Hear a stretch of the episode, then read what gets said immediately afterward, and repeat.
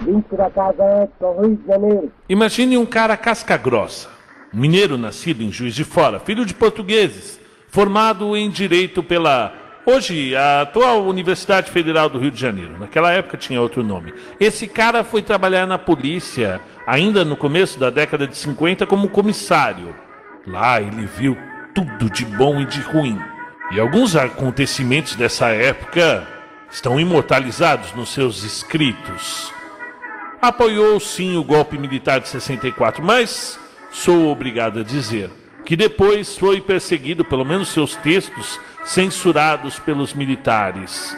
Seus livros proibidos eram contrários à moral e os bons costumes, chamados de obscenidades literárias. Nessa época já ganhava muitos prêmios, dentre eles vários jabutis, vários, ganhou o prêmio Camões, ganhou o prêmio Machado de Assis. Reconhecidamente uma pessoa como Dalton Trevisan, que adora o anonimato. Era descrito por amigos como uma pessoa simples, afável e de ótimo humor. Seu estilo é seco e reto. Trata sobre um mundo onde prostitutas, marginais, mendigos, delegados, assassinos, tudo se mistura. Entre seus romances estão O Seminarista e Agosto, que virou até uma série. Rubem Fonseca é o nosso homenageado de hoje, dia 15 de abril de 2020, data de sua partida. Meu nome é Marcelo Fávaro e você está no Conto Um Conto.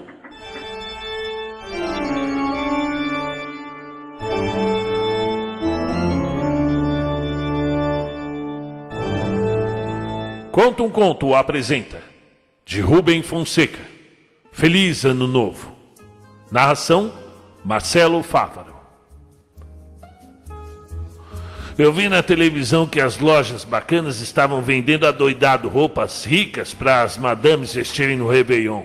Eu vi também que as casas de artigos finos para comer e beber tinham vendido todo o estoque. Ô Pereba, eu vou ter que esperar o dia raiar e apanhar cachaça, galinha morta e farofa dos macumbeiros. Pereba entrou no banheiro e disse: Que fedor! Vai mijar no outro lugar, que eu tô sem água. Pereba saiu e foi mijar na escada. Onde você afanou a TV? Pereba perguntou. Eu afanei porra nenhuma. Eu comprei. Ó, oh, o recibo está bem em cima dela. Ô, oh, Pereba, você pensa que eu sou algum tipo de babaquara para ter coisa estarrada no meu cafofo? Eu tô morrendo de fome, disse o Pereba. De manhã a gente enche a barriga com os despachos dos bangalaus, eu disse, só de sacanagem. Não conte comigo, disse o Pereba. Lembra do Crispim? O Crispim. Ele deu um bico numa macumba aqui na Borges de Medeiros. A perna ficou preta. Cortaram no Miguel Couto. E tá lá ele aí, fudidão, andando de muleta. Pereba sempre foi supersticioso. Eu não. Eu tenho ginásio, eu sei ler, escrever e fazer raiz quadrada. Chuto a macumba que eu quiser. Acendemos uns baseados e ficamos vendo novela. Merda, mudamos de canal. Para um bang bang. Outra bosta. As madames granfas estão todas de roupa nova. Vão entrar o ano novo dançando com os braços pro alto. Já viu como as branquelas dançam? É, elas levantam os braços pro alto. Eu acho que é para mostrar o sovaco. Elas querem mesmo é mostrar a buceta. Mas não tem culhão e mostra o sovaco todas corneiam os maridos. Você sabia que a vida delas é dar xoxota por aí? Pena que não estão dando pra gente, disse o Pereba. Ele falava devagar, gozador, cansado, doente. Ô oh, Pereba, você não tem dentes. É vesgo, preto, pobre. Você acha que as madames vão dar para você? Ô oh, Pereba, o máximo que você pode fazer é tocar uma punheta. Então fecha os olhos aí e manda brasa. Eu queria ser rico, sair da merda que eu estava metido. Tanta gente rica e eu fudido. Zequinha entrou na sala, viu o Pereba tocando punheta e disse: Que isso, Pereba? Ó, oh, michou, michou. Assim não é possível, disse o Pereba. Por que você não foi pro banheiro descascar sua bronha? disse o Zequinha. No banheiro tá um fedor danado, disse o Pereba. É, eu tô sem água. As mulheres aqui do conjunto não estão mais dando, não? perguntou o Zequinha. Ele estava homenageando a loira bacana de vestido de baile cheia de joias. Ela estava nua, disse o Pereba. Eu já vi que vocês estão na merda mesmo, hein? disse o Zequinha.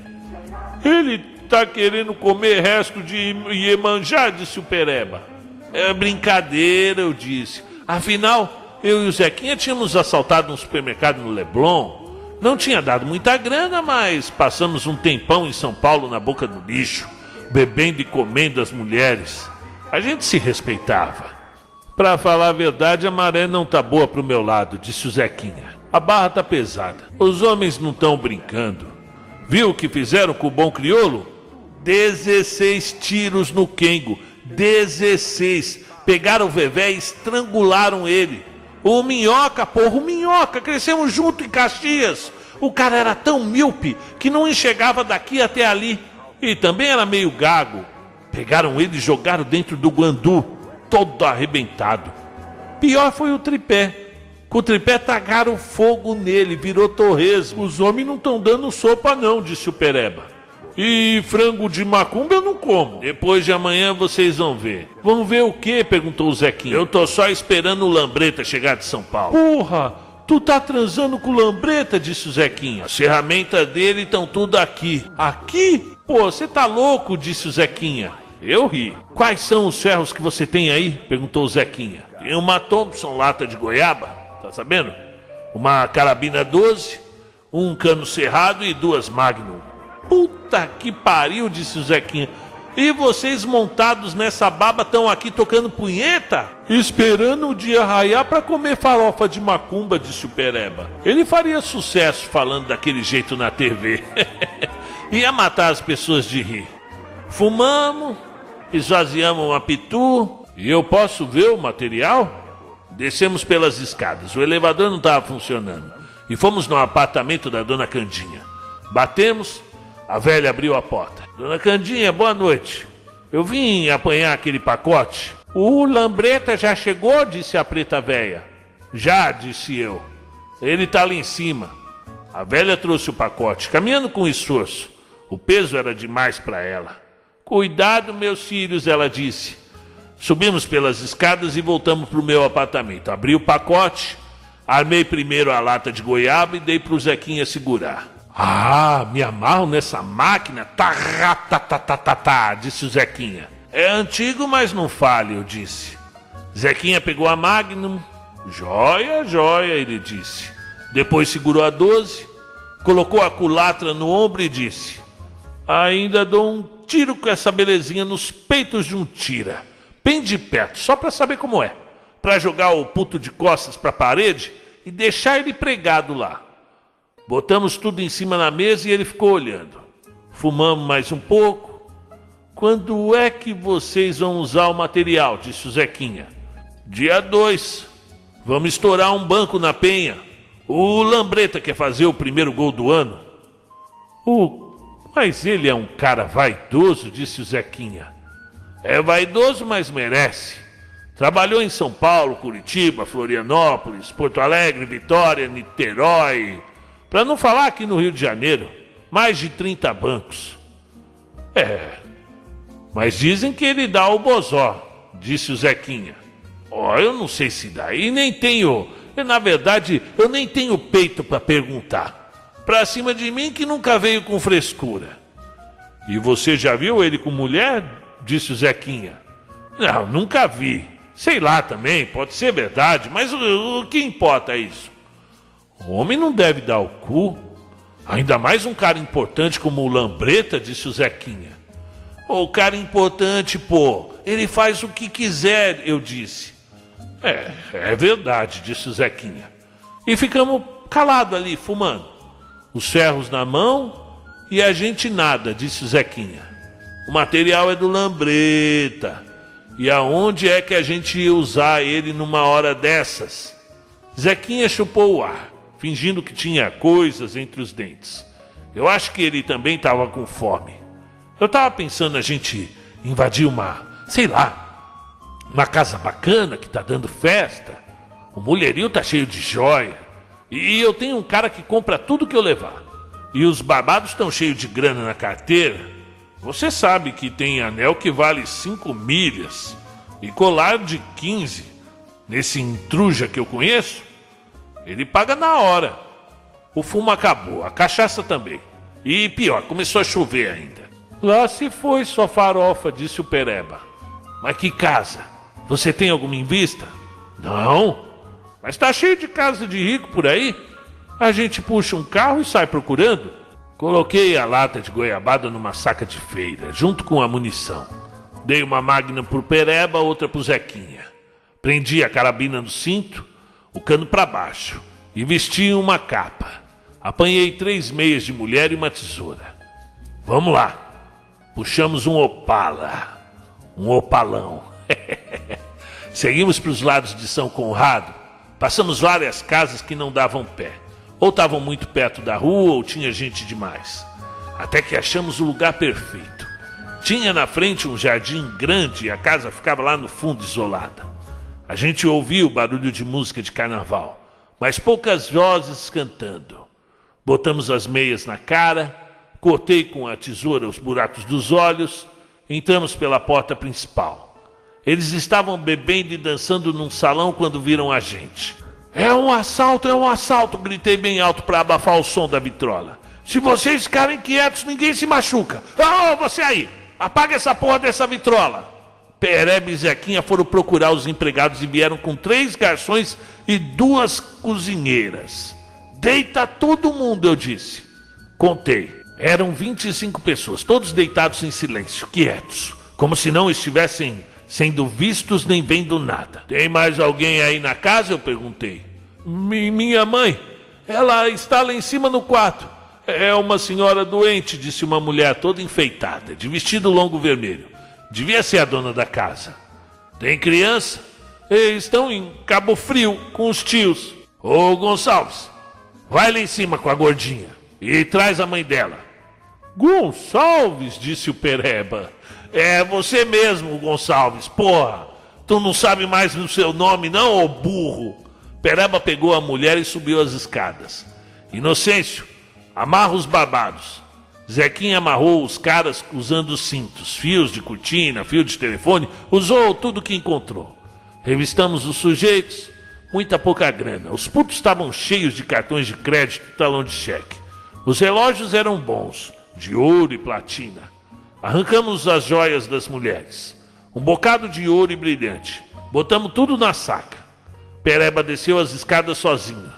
Cadê as mulheres? Eu disse. Elas engrossaram e eu tive que botar respeito. Aí eu subi. A gordinha estava na cama com as roupas tudo rasgada, a língua de fora, mortinha. Pra que ficou de frozô e não deu logo? O Pereba estava arrasado. Além de fudida, mal paga. Limpei as joias. A velha estava no corredor, caída no chão. Também tinha batido as botas, toda penteada, aquele cabelão armado, pintado de louro, de roupa nova, rosto, rosto encarquilhado, esperando o ano novo. Mas já estava mais para lá do que para cá. Eu acho que morreu de susto. Arranquei os colares, os broches, os anéis. Tinha um anel que não saía nem fudendo. Com nojo eu molhei de saliva o dedo da velha. Mas mesmo assim o anel não saía. Eu fiquei puto da vida e dei uma dentada arrancando o dedo dela. Enfiei tudo dentro de uma fronha. O quarto da gordinha tinha paredes forradas de couro. A banheira era um buraco quadrado grande de mármore branco enfiado no chão e a parede toda de espelhos, tudo perfumado. Voltei para o quarto, empurrei a gordinha para o chão, arrumei a coxa de cetim da cama com cuidado, ela ficou lisinha, brilhando. Tirei as calças e caguei em cima da coxa. Foi um alívio muito legal. E depois limpei o cu na coxa. Eu botei as calças e desci. Vamos comer, eu disse, botando a fronha dentro da saca. Os homens e as mulheres no chão estavam todos quietos e encagaçados, como carneirinhos. E para assustar ainda mais, eu disse: O puto que se mexer, eu estouro os miolos. Então, de repente, um deles disse: Calmamente, não se irritem, levem o que quiserem, nós não vamos fazer nada. E aí eu fiquei olhando para ele. Usava um lenço de seda colorido em volta do pescoço. Podem comer e beber à vontade, ele disse. Fila da puta. As bebidas, as comidas, as joias, o dinheiro, tudo aquilo para eles era migalha. Tinham muito mais no banco.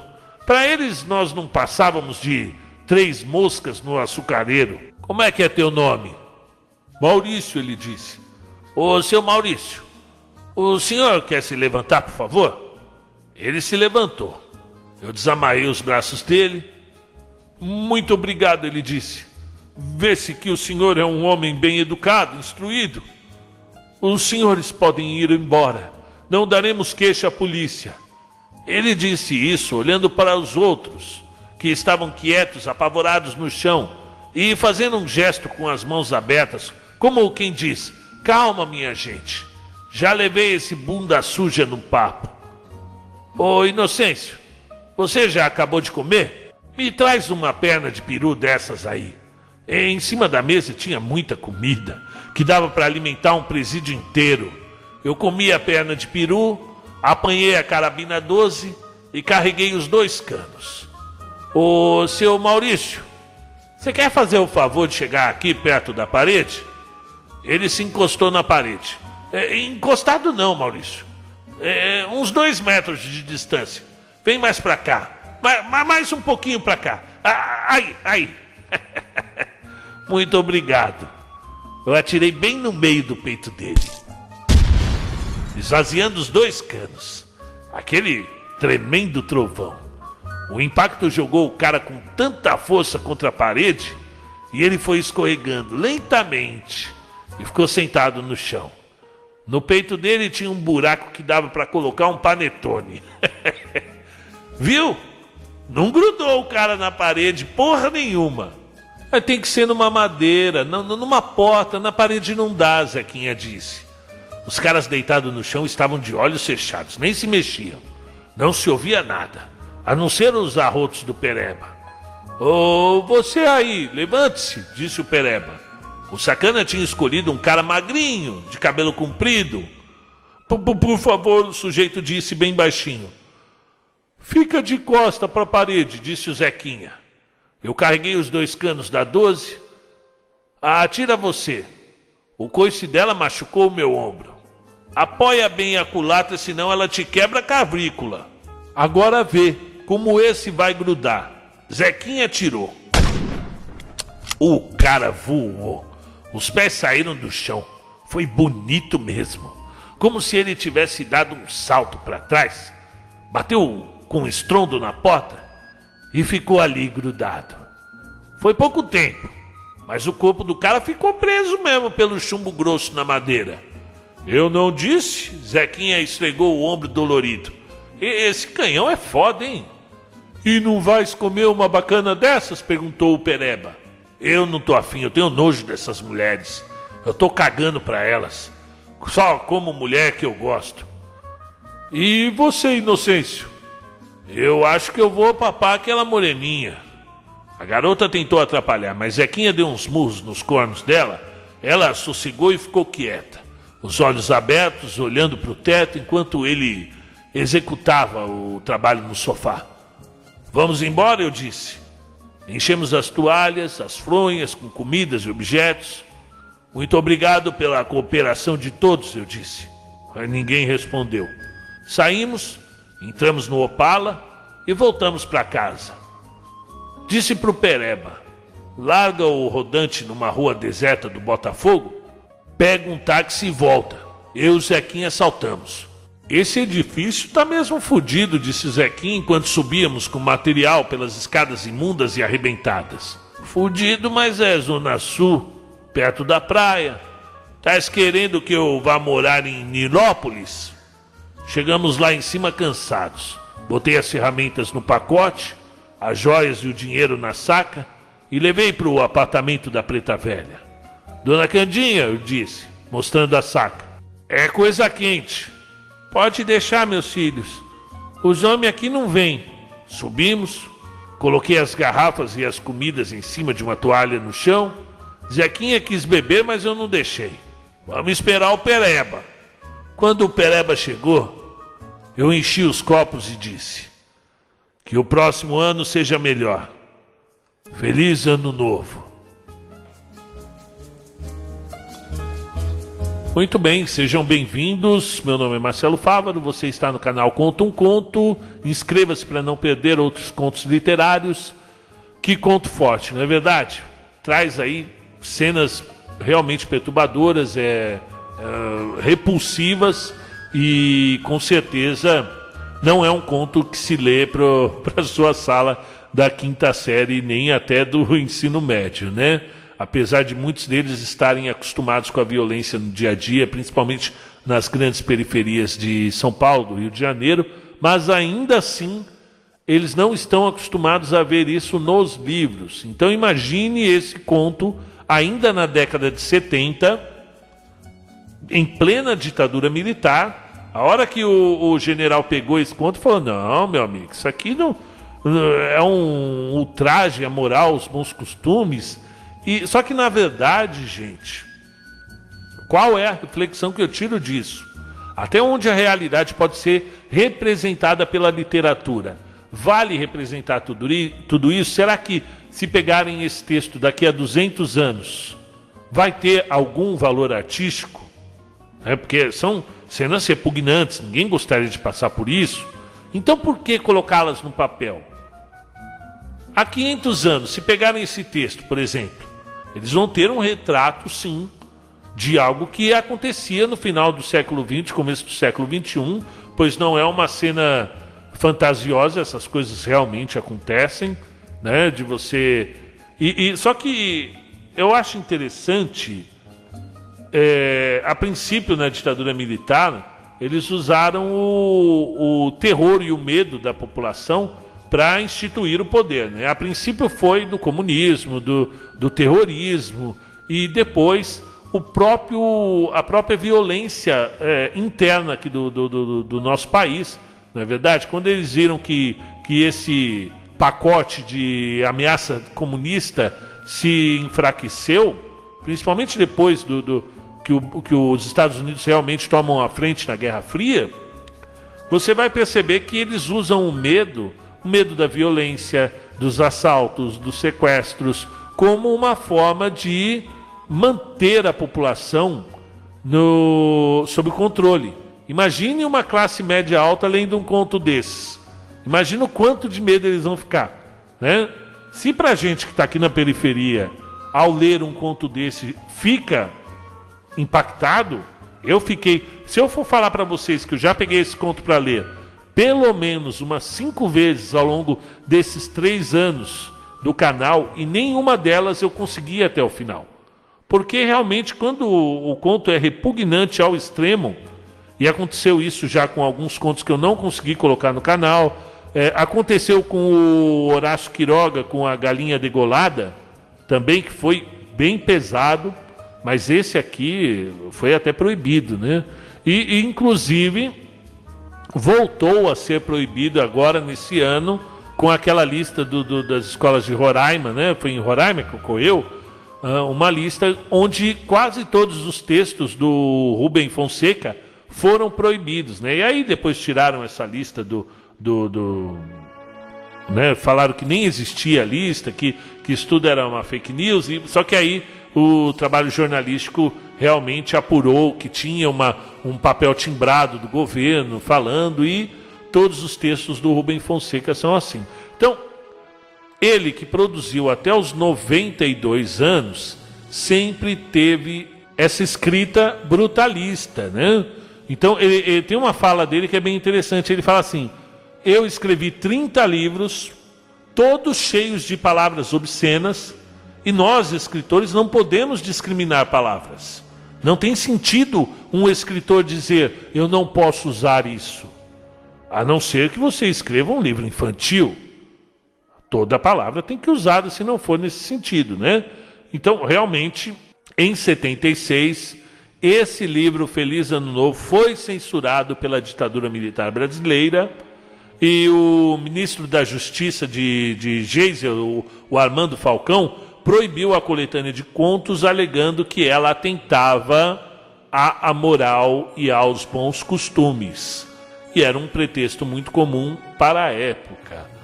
Imagine você, com 17 anos, com a cabeça meio ali perturbada pelos seus problemas, se você se deparasse com um conto desse, qual seria o impacto na sua cabeça? Será que seria? Bom, eu, eu digo, porque eu com 16 anos, eu cabulava aula para ficar na biblioteca da escola e eu lia Milan Kundera, Insustentável Leveza do Ser, eu lia uh, Adelaide Carraro, Podridão da, da, da Adelaide Carraro, estudante, a trilogia dela, e são histórias pesadas também. Esse podridão aí é, é forte também. E eu não vejo assim nenhuma vontade de cometer nenhum crime, seja por um livro que você lê, ou por um jogo que você está ali viciado, por um jogo de um Mortal Kombat ou qualquer outro aí de, de violência, eu não vejo ainda, a não ser que o cara já tem probleminha. Ele já tem que tomar remedinho. E aí ele, ele vê um negócio desse, pode servir como um gatilho. Eu não estou dizendo, não sou psicólogo, mas pode servir. Mas talvez se não fosse um livro como esse, ou um jogo, poderia ser uma cena que ele viu na rua de violência, poderia ser uma cena dentro da casa dele, de um, de um padrasto, um pai violento, poderia ser uma cena de um filme. A gente não sabe. Uh, o cara que já tem essa propensão para a violência, para um, um, um, comportamento criminoso, eu não sei o, o que pode ser gatilho para ele, mas podem ser diversas coisas. Né? Então, fica aí a reflexão, um conto que, apesar de ser hediondo, né, chega a ser divertido pela relação dos três, né? o, o menino lá, ele estava com medo de passar o ano novo comendo farofa. Você viu que durante toda a história, o maior medo dele, o Pereba, né, o próprio apelido já, já é bem humorado. O maior medo do Pereba é, é passar o ano novo comendo farofa, né? O, o, já o Zequinha, não, ele tá com sangue nos olhos. Ele já chega lá no apartamento. Que merda é essa? Vocês estão batendo punheta, é, é, noite de ano novo. Pô, vamos aproveitar e fazer um assalto, né? E o narrador, né? Tem esse jogo com os dois bandidos que é chega a ser divertido dentro dessa de, um, de uma ética, né? Ó, uh, uh, uh, peraí, não, não, não, não vamos beber não. O Zequinha quis beber e eu não deixei. Vamos esperar o Pereba, né? Dentro de todo aquele horror, aquela coisa hedionda, horrível, ainda assim havia uma ética entre eles, né? Tá aí um conto que, claro, não é lindo, não é flores, flores na janela, não é violetas na janela, mas é a realidade, é um tapa na cara que pode ser usado sim para o mal, quando você utiliza como forma de domínio da sociedade né, pelo medo, mas pode ter sim um grande valor artístico e literário. Meu nome é Marcelo Fávaro, essa foi a história do dia. E qual é a sua história?